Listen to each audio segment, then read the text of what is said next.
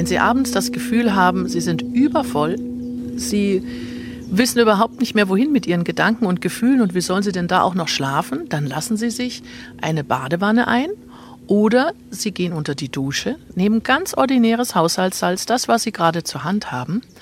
Unter der Dusche reiben Sie sich feucht damit ein, auch die Haare. Das trocknet überhaupt nicht aus, Sie werden eine Babyhaut bekommen.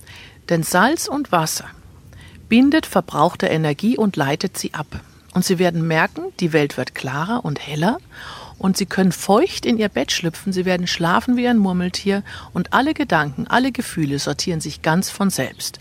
Wenn Sie baden wollen, dann machen Sie einfach ein Salzbad und gehen auch, nachdem Sie sich noch mal kurz abgeduscht haben, feucht ins Bett und überlassen Ihrem hohen Selbst alle Gedanken, alle Gefühle des Tages in der Nacht zu sortieren und geben Sie auch in Auftrag, dass Sie erfrischt und wohl aufwachen.